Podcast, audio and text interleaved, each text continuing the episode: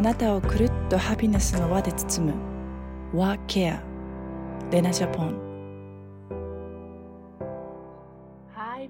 様 Happy Friday Wa Care with レナ小さな幸せの見つけ方。母が娘のために作った Simple and Elegant Skin Care レナジャポンクリエイティブディレクターの蟹瀬レナです。北欧をはじめ海外で出会ったユーモアの世界観そしてあらゆるジャンルで活躍するゲストを通してあなたをくるっとハピネスの輪で包む30分間今日も一緒に小さな幸せを見つけていきましょう。ということで、えー、6月は、えー、女の生き方、女としての生き方について、まあ、話しているんですが、本日はレギュラーゲストの女優ものあきこさんをゲストに、まあ、母になる前、そして母になった後のね、お互いのその女としての生き方について、えー、話していきたいと思います。では早速お呼びしましょう。ピーちゃんはい。おはよう。おはよう。元気元気。あ、もう皆さんからコメントで、おはようございます。小野さん、お久しぶりです。お久しぶりです。ライブ見ていただいてありがとうございます。ねあ、ひろさんも、 Happy Friday ね、赤スカが電車の中から見ています。ありがとうございます。ね、お天気どうなんですかねもう軽井沢すごい寒くて。まだ寒いんだね。めっちゃ寒い。まだ、なんかまた床暖つけ始めたっていうぐらい寒い。うん。確かに昨日と、昨日はまあまあ暖かかったけど、一昨日とかその前とかは、あの、こっちの方も、関東の方も寒かった。うん、関あ、そっちも関東か。こっちも関東かな。あの分かってないみたいな。東京とか葉山とか、こっちの方も寒かったわ。うん。ねやだね。雨がし、うん、梅雨だからね。うん。ねじゃあ早速ね、今日は、まあ、ね、お互いママになって、その前にね、まあ、お互い、まあ芸術、そして芸能のね、世界で、まあ、まだまだね、男性社会の中でこう生きてきた経験があると思うんだけど、どう、どうだった？みたいな。うん、そうだね。うん。まあ確かにね、そう、なんか今 MeToo 問題とかね、なんかこう出てきて、いろいろこう取り沙汰されてるじゃない？監督さんが女優さんにセカンダイしたみたいな。でも本当に確かにそれって今に始まったことじゃないっていうかね。あの、うん、まあ私もあの少なからずやっぱいろいろそういうちょっとした経験とか嫌なこと言われたこととかあったし、うん、まあレナもねそういう経験もあったと思うけど。ね。ななんだろうねこうターゲットにされるっていうか、うん、なんかね若いからとかなんかそういった理由でそのなんだ、弱き者みたいな使い方をされたりとか、そうしないとこう、仕事がもらえないとか、っていう、そういうこの、なんだ、こう、ハラスメントっていうのが、うん、あの、ああった中で、私はこういう性格でサバサバしてるから、うん、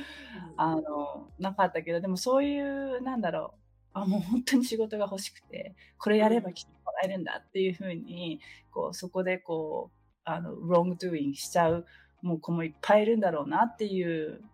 中で、なんか、それを見てて、こういう世界でなんかこう、ね、嫌だなとかっていうね、思いの方が、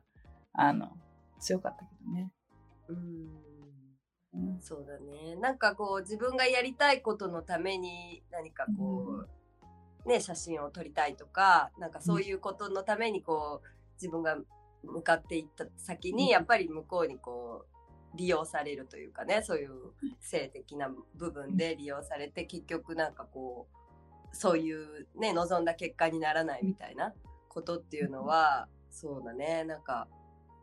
起こることって、うん、ある、ありがちな、まあ、職業でもあり、うん、でも多分 OL さんとか、なんか私がまあ経験してないけども、やっぱり話聞くと、ね、うん、あの上司からのセクハラとか、やっぱり、うん、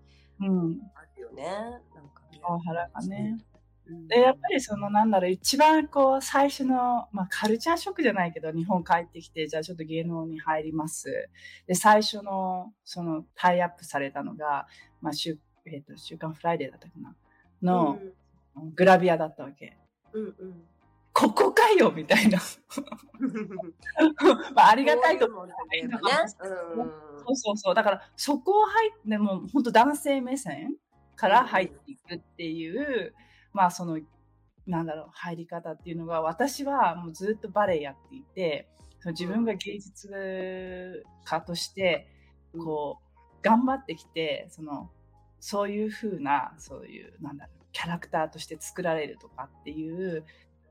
そういう見せ方をしないと出ていけないっていうのが、その、分かりながら、すっごく嫌で、なんか、もうその時にも、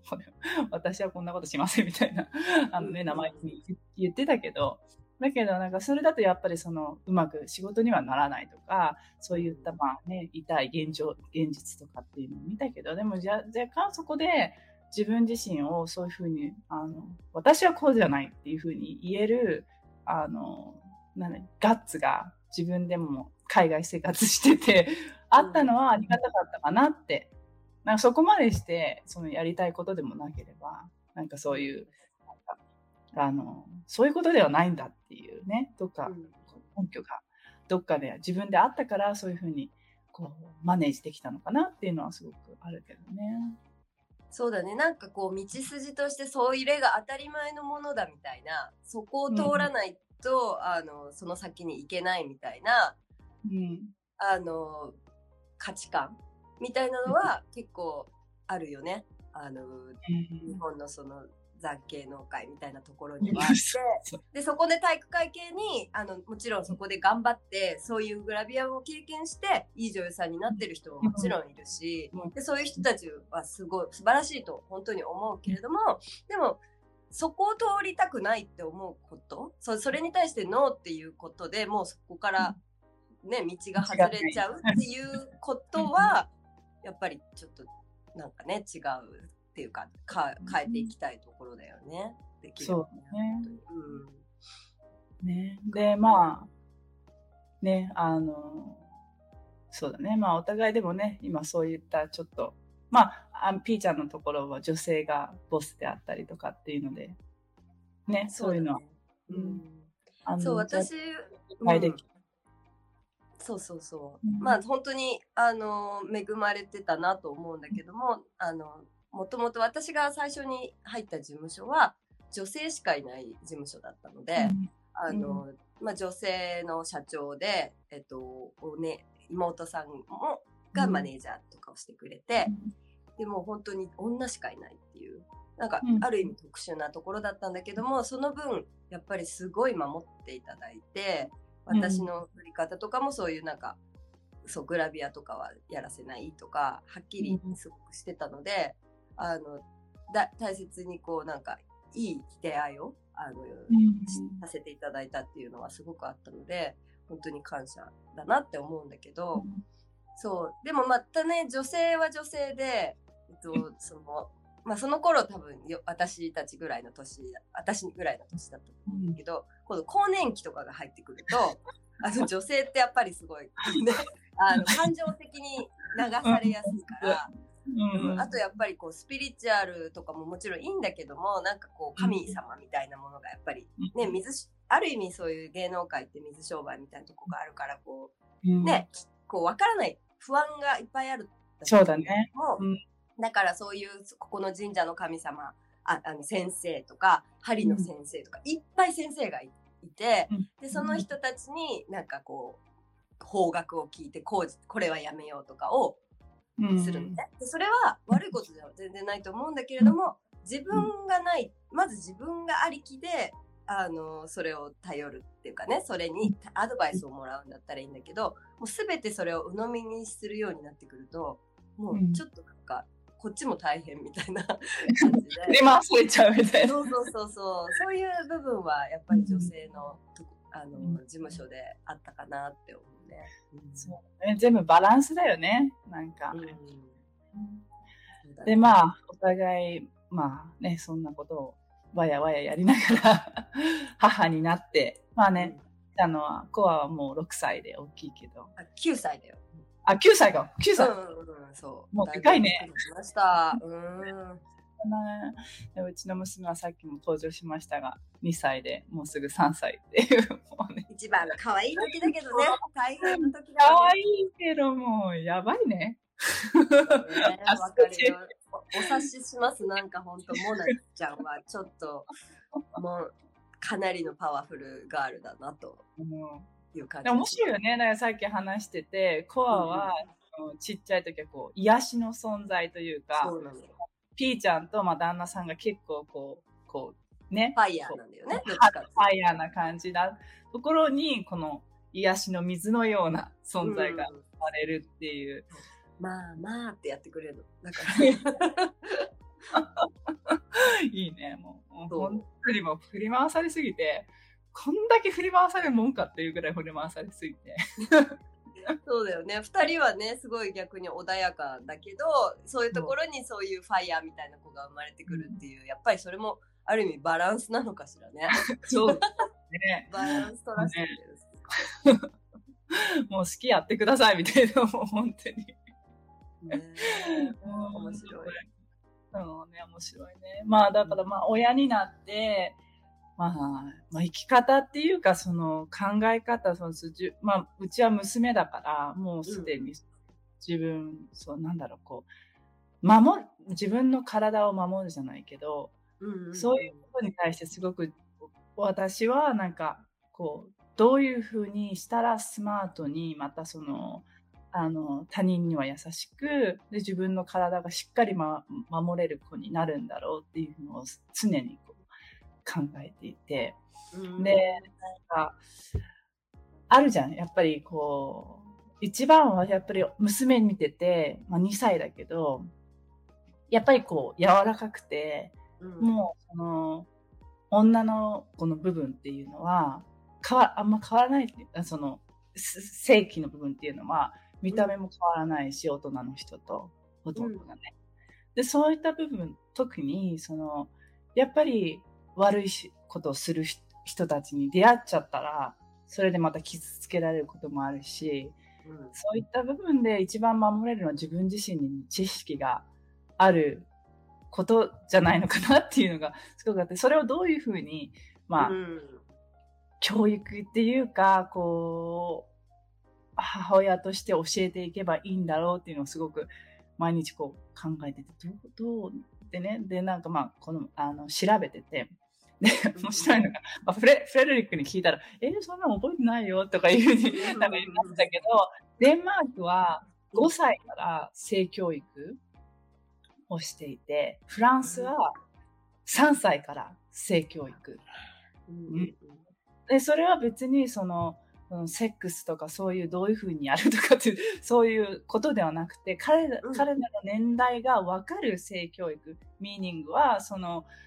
ここの隠す部分っていうものは大切なものなんですよと。うん、でここは大切なもので守らないといけないもの。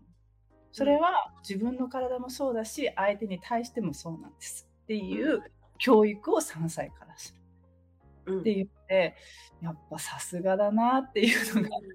感じて、やっぱ日本でなんか自分たちがその性教育されたのを覚えて、保健体育の時に1時間こう恥ずかしくて何も覚えてないっていうね、なんか経験しかなくて、その、そのセックスは子供を作るためで、こう、あの、その HIV とかその感染病とかっていう、そういう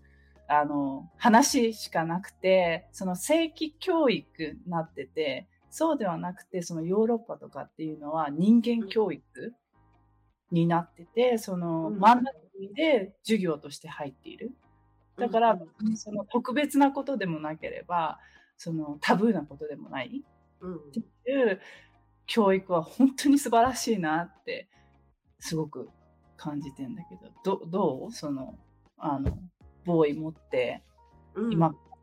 どんどん教育していかないといけない部分で。そうだね。なんか、うちの子は幼くって、なんかこう、まだ、あんまりこう、女の子と男の子意識とかも本当になくって、なんか、まあ体はだいぶ背もね、高くなってきて、大きくなってはきたんで、まあ、今、小学校3年生の年だから、まあ、だんだんこう、その、男の子によってはね、もう女の子意識してたりかっこつけてこう、うん、あの子のこと好きなんだってとか言われたりとか言ったりとかすることがあったりすると、まあなんか聞かれたりして誰が好きなの？とか。いやまだママみたいなぐらいの なんか子供っていう感じなんだけど先日まあここだけの話っていうかあの なんかラブレターをもらって「あの I love you」って言われたって帰ってきて。おおすごい。そう、それですごくあの大きいそこそうそうコリアンな女の可愛い女の子なんだけど、うん、そうその子が急にこうみんなでこう喋ってた。んだってコリアンの子、男の子も女の子もこっちチラチラ見ながらはーってやってるから何何って言っても言わないからちょっと怒、うん、むかね何？みたいな感じになったら、その子がこうやって来て「I love you」って言ってでどうしたの？とかそれその後どうしたの？って聞いたらなんかちょうどお迎えだったからあの、うん、ダダが迎えに来るから行っちゃ黙って行っちゃったみたいな。えー、あそうなんだみたいな。女心知らずみたいな。そう。で次の日になったらなんかラブレどあ次の日学校行きたくないとか言って急に言ってて。で、うん、えなんで？っつったらみんなにワイワイ言われるのが嫌だみたいな。でも、そう。であでもそんなこと言われないと思うよってみんな大丈夫だと思うよとか言って言ったら次の日の朝になったらバイバイする時に「あれはきっと夢だったんだ」とか言いながら言って。それでそれで次の日、まあ、お迎えに行った時にどんな顔してるかなと思ったら全然普通の顔して「楽しかった?」とか言って「うん。楽しかった」って言ってで車に乗ったらなんか手紙もらったって言って入ってたって読んでくれたんだけど、なんか昨日はなんかこう本当は秘密にしてたかったんだけどなんか、あのー、そう怒っちゃうから怒っちゃったからなんか言っちゃったのって言って。でも秘密にしといてねみたいな。私なんか今度会ったらロボットになロボットになっちゃいそうかもしれないみたいな。感じであの秘密にしといてねって書いてあってかわいいと思って。あのちゃんとありがとうって言って言ってあげてねってね好きって言われてよかったねっていうことだから、ありがとう言ってあげてねみたいなことは言ったんだよね。でもなんか、まあ、結局言わなかったとか言ってたけどでも普通に遊んでて楽しく、今いまだにまあ 関係なく楽しくそうだからまだコアはそういうレベルなんだと思うんだけども、そういうでも種がね自分もそういうふうに言われたんだっていうことから成長が始まるかなとか思ってて、まあ、まだだからその性教育っていうところまでは彼が興味がそこまで出てきてからの話だとは思ってるんだけど、まあでもそうでも男子もねやっぱり一番その女の子を傷つけたり、うん、本当に妊娠させたりとかそういうことがないようにあのすしないといけないと本当に思うけど、うん、でも私はねそのまあ前から言ってるけど裏表があんまりなくって、うん、そういうなんか恥ずかしいとかもそんなないからなんかこう日本のね、お母さんとかやっぱり言うのが恥ずかしかったりそういう言葉を使うね、ちんちんとかね、そういう言葉も言いたくないとかいうのがあると思うんだけど、アプーかもしれないけど。いや、ピーなんなら、汗がピーって鳴らさないといけなかったの、今ね。そう。なんだけど、そう。あの、本当に全然私、あの、普通には言えちゃう感じなので、その子供に対しても、そういうのを恥ずかしいとか、あの、そういうふうに思わないで話していこうかなとは思ってる。うん、なんかこう、こっちがなんか隠したりすると逆にあのこっそり見たくなったりあの、すると思うし逆にそうやってねわ恥ずかしいものだっていう大人の態度で何かやましいことっていうふうに植え付けられちゃうことが一番良くないかなって思うよね。であの隠すものだとかそのホーリーなものだとかなんかこう特別なものだとかっていうそういうなんかこう違う部分でこう埋め付けられちゃうとなかなかそこからねこう出ていけないっていうかそのフランスのその授業性性教育している人の話だと、うん、その小さい子に伝えるのはあの人間には男女の性差があるけれども、うん、平等なんだっていう部分を、他人の体を自分の体と他人の体を大切にすることっていうことを教えてるんだっていう話があって、こういう教育って 日本ってされてるのかなっていう、すごい、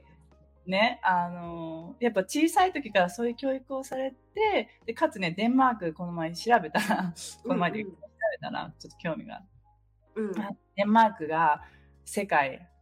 初ポルノグラフィーを解禁した国ってね、何十年前に。うん、でその性教育をマンダトリーにした国っていうので今はそのポルノグラフィーを授業に入れる入れないっていうので検討しているっていう話が書いてあってでそれはこっち来るええー、みたいなのがある。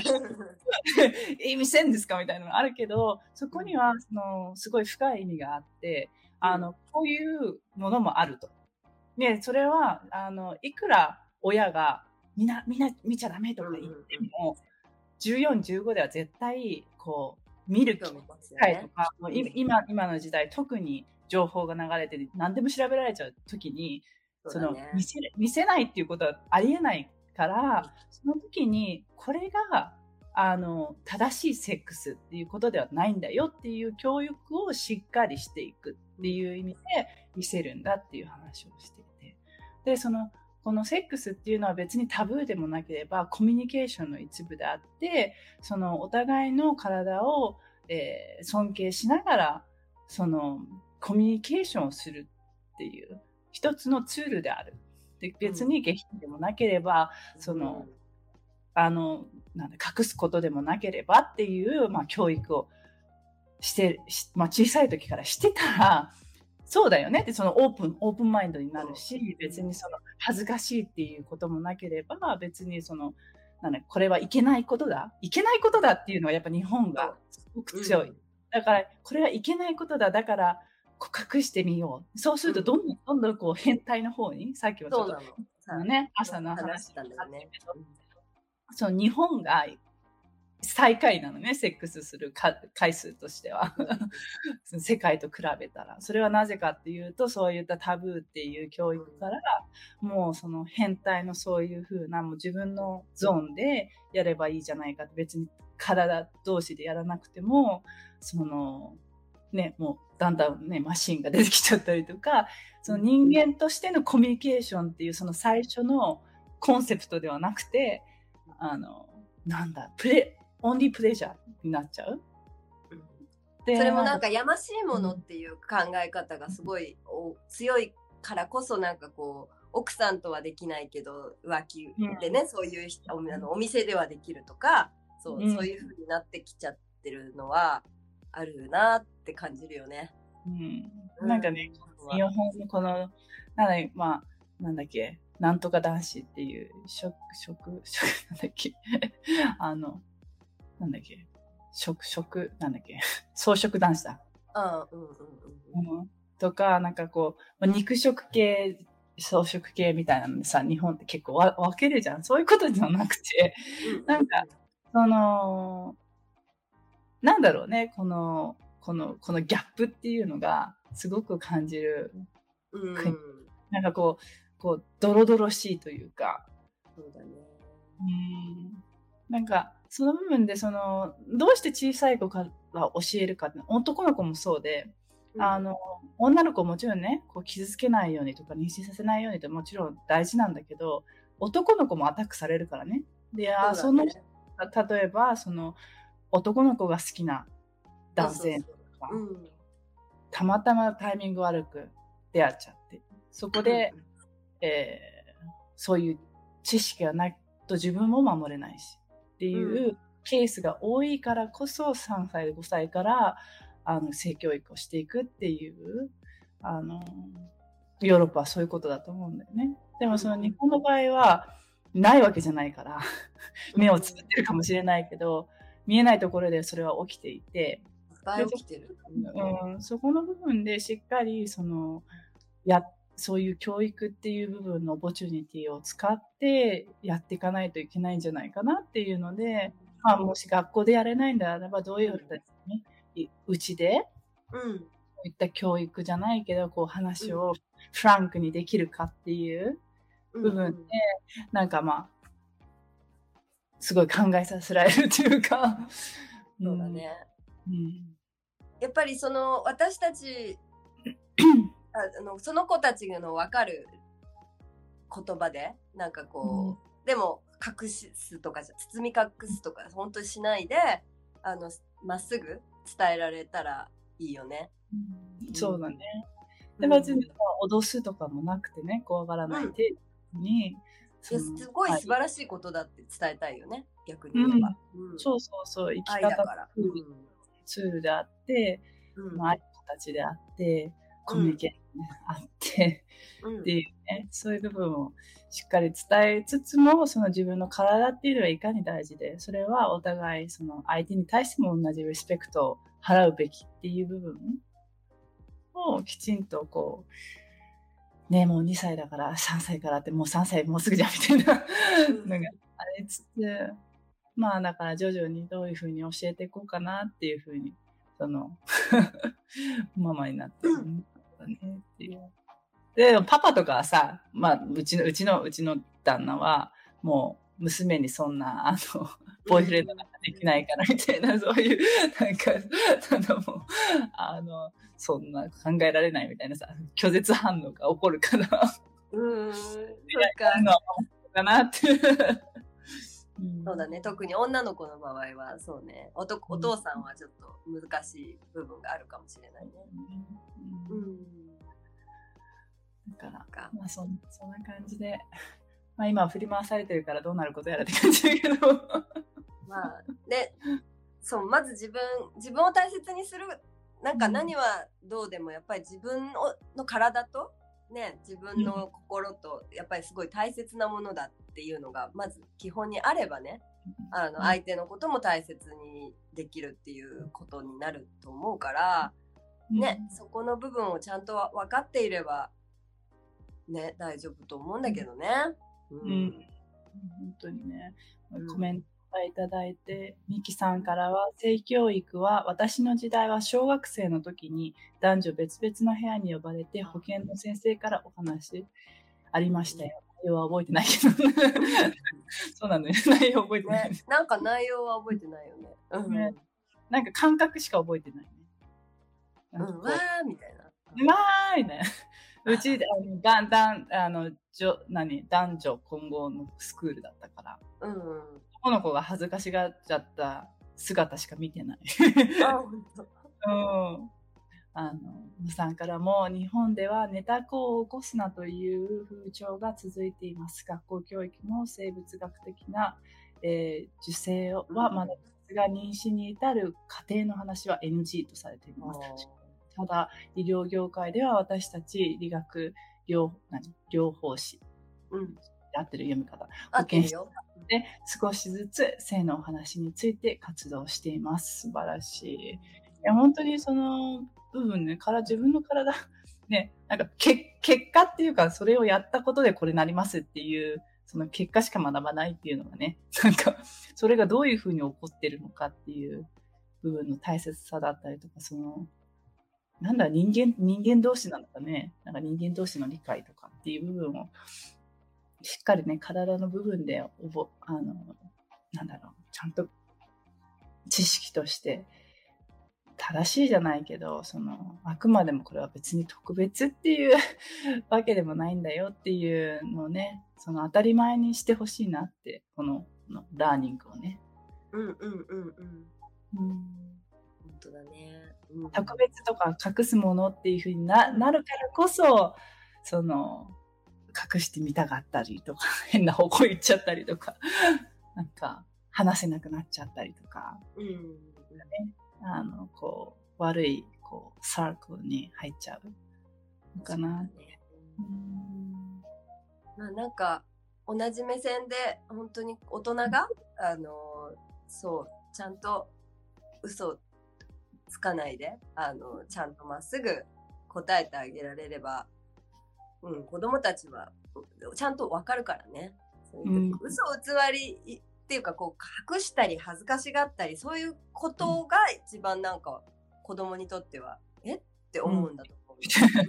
うん、もっと知りたいなっちゃう。ってなるから変に変な興味になっちゃうし、うん、なんか怒られると思うからいやもっと見たいとか、そういう歪んだ価値感覚になってしまうそういう性のことがね、そうなっていくと変態が生まれるみたいなことだと思うから、まっすぐ言ってたら別にそんなことにはならないはずなんだよね、多分ね。うん。うん。うん。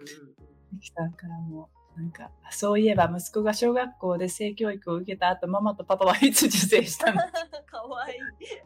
かわいい。いつ受精したのお花みたいこうねかわいいね。な。かわいいね。どどう答えたんだろねう。ね どう答える、どう答える？何月何日に受精しましたって答えるのか。私はね、きっとね、あの、ハワイ、多分ハワイ島で、うんあの、受精した気がするから、そう、なんか、そう、いとこの結婚式があって、で、そ、それを、そうやって教えてあげようかな。そう、うんなんかブルームーンのね、月の日だったんだよね、たその結婚式がう。んなんか受精、受精。素敵。うん。なんか、もう何だったんだろうニューヨークに行った時かなニューヨーク どんどん詳しくなっちゃう。具体的に。いいわみたいなうん。リキさん、答えに困ってママ忘れちゃったからパパに聞いてみてパパに。で パパに言う。も、パパなんて言ったんだろう。パパなんて言ったの？なんか、なんかこう無視してそうだよね。なんか、ねあかわいい。ねと突然来るこのね、子供の質問でね、なかなかこだね。う、うんね、あの、答えに困ることが結構あるよね。あるかもね。うん。まあね、そこを本当にどうどうね、ちゃんと答えなきゃなっていう感じつつ、まあそんな感じでね、あの、ですけど、どうすか？今日の ミキさんが、まあ、聞いときますっていう今メッセージが。来て。う んじゃあさあ、じゃあもうね、時間になあってき、てもう時間になっちゃった。もう、もうあっという間に、本当にね。話したい。うん。なんかさっきちらっと見たけど、またチータイムかなんかやるの？そう、今ね、やりたいなって思ってるの。あのーうんちょっと何個、何日か候補を今挙げてるんだけれども、あの、もし、あのーご興味のある方は、あの、私の方の DM に、あのーうん言っていただけたりとかしたら、あの、ぜひ参加してく、ししていただけると思うので、お願いします。それは葉山で。葉山。葉山、うん、葉山のね、あの、新名瀬の方にある、イートヨガスタジオっていう、すごく、あの、本当美味しいファラフェルとか、あの、うんヘルシーなドリンクとか、あの、スイーツとかがある、あの、カフェがあるんですけど、うんなんかヨガとかやったり、上ではマッサージとかできるスペースがある、本当おすすめのカフェで、えっとやります。うん。いいね、私も行きたいわ。ね来てほしい。インスタグラムの、そう、えっと、うんストーリーでもう一回、あの、日程を上げてみるので、その時に、あの、もしよければ、えっと、DM とかで、あの、メッセージいただけると、はい。ぜひぜひ。で、うんそのセッションはどんなことをするんだっけ？そう、あの、まだね、今回はど何をするかとかははっきり決めてはいないけれども、やっぱりこういう感じで、一つのテーマを決めて、あの、うん。女性性と男性性だったりとか、これから自分がどんな風になっていきたいかとか、まず最初に宿題みたいなのをね、今まではやってもらったりして、自分と向き合う。で、自分のことをこう考えてみるっていうのをやって、それを発表したりとか、あとみんなで美味しいその夕ランチとか飲み物飲みながら、そう、みんなで自分たちのそのシェアをしていく。うん。で、そのスペースでは本当にオープンになんか、うんあの、みんな話す場所っていうことで、うんあの、ね、だいたいそういう本音で話せる場所って意外と少ないから、そうね。そうそうそう、そういう場所をね、作れたらいいなって思ってて、いいね、素敵素敵。うん、うんよかったらぜひ参加してください。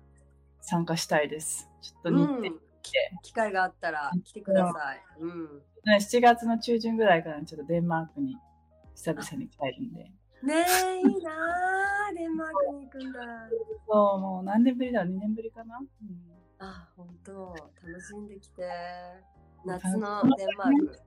そうそう、ベスト、ベストシーズンですよ。いや、良さそう。うんああの今、ミキさんがインスタのリンクコメント欄に貼ってくださいってインスタフォローします。あ、はいあ嬉しい。ありがとうございます。ねぜひぜひ、あの、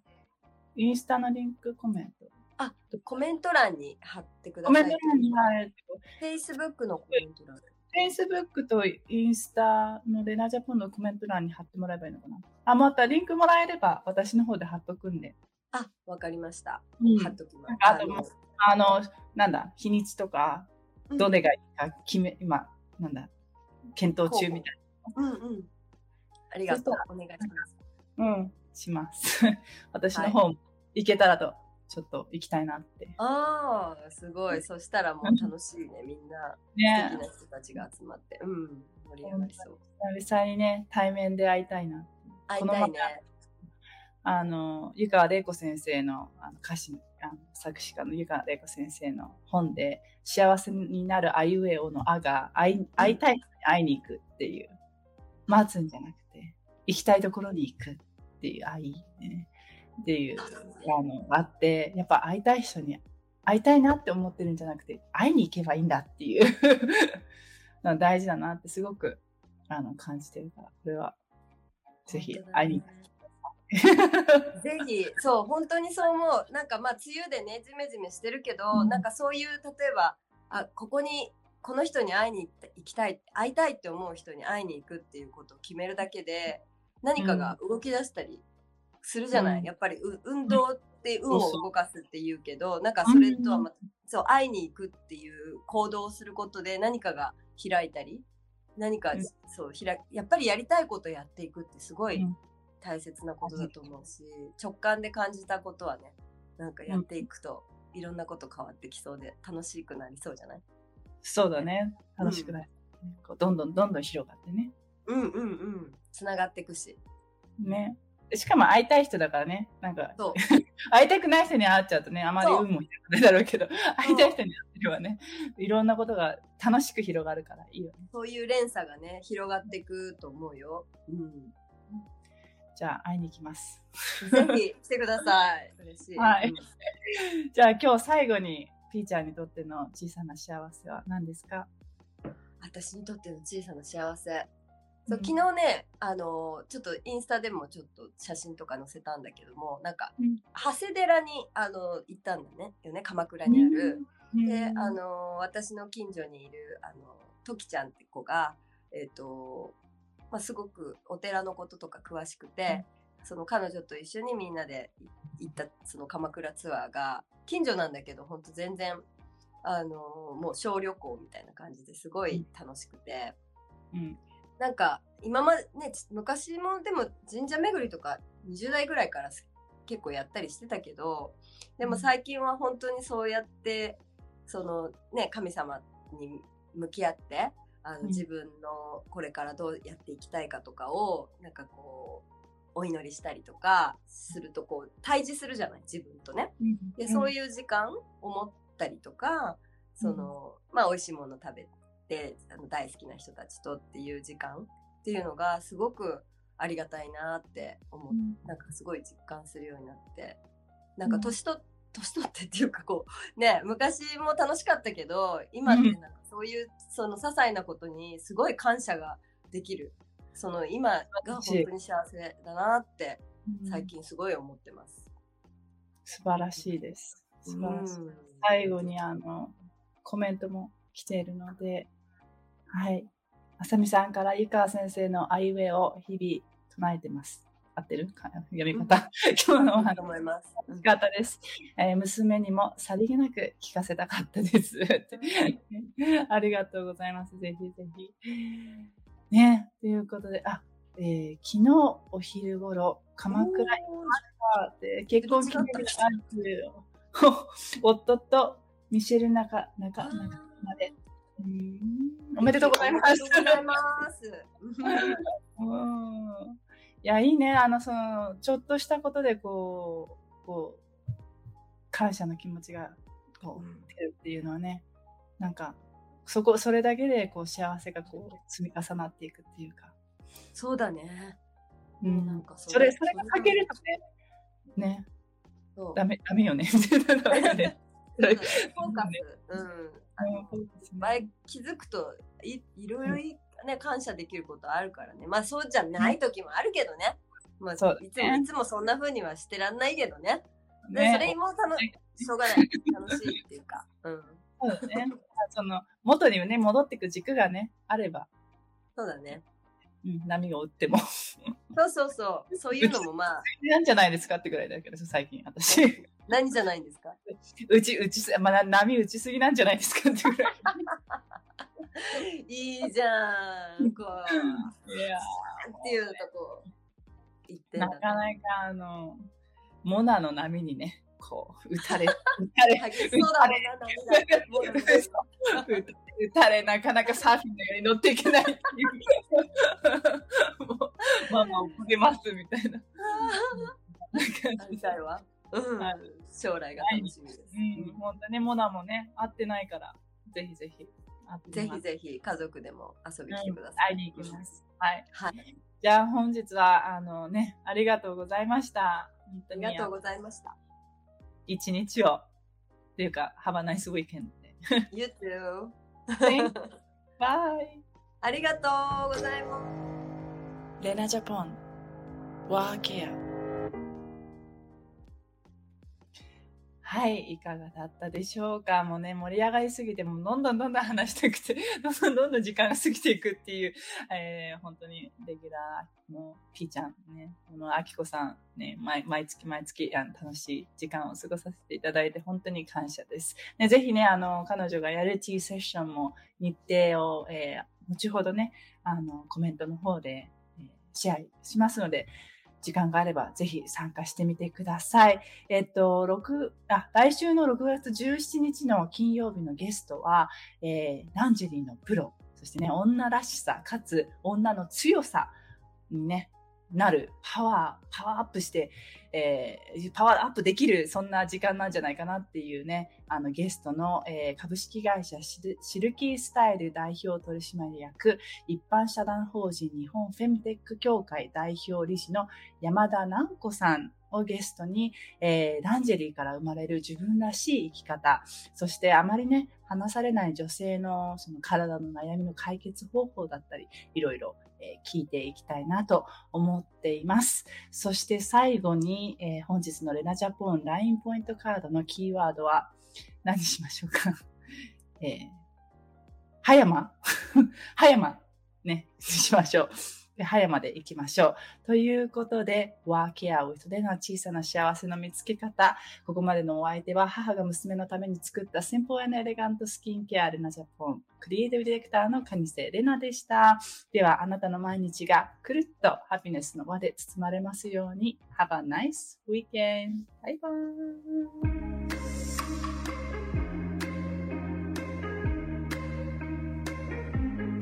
いてくれてありがとうございました。ぜひ購読、シェア、いいねしてくれたら嬉しいです。Love yourself. See you soon.